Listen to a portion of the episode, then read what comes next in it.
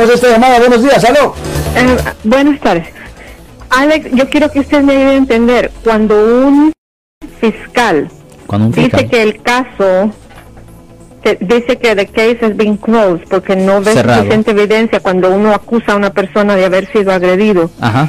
¿es por el reporte policial? ¿Se basan en eso? ¿O el fiscal?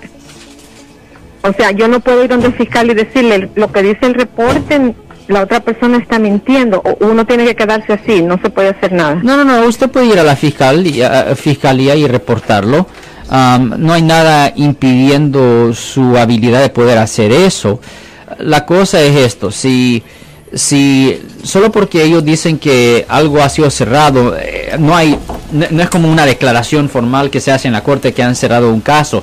Generalmente para los delitos mayores, ellos tienen tres años desde la fecha del incidente para presentar los cargos y si más evidencia se colecta durante el curso de esos tres años, ellos todavía pueden proceder.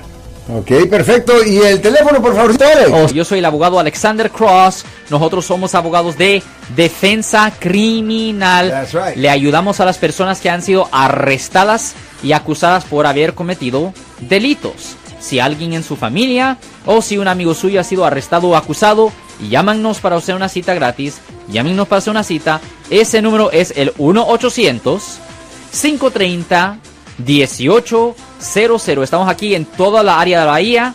1-800-530-1800. Y como siempre, por casos criminales, casos penales, damos la primera cita gratis en nuestra oficina. Siempre estamos aquí todos los martes y viernes a las 12 y 35 respondiendo a sus preguntas con respecto a los casos penales. Y también nos pueden hacer preguntas en nuestra página de Facebook Live.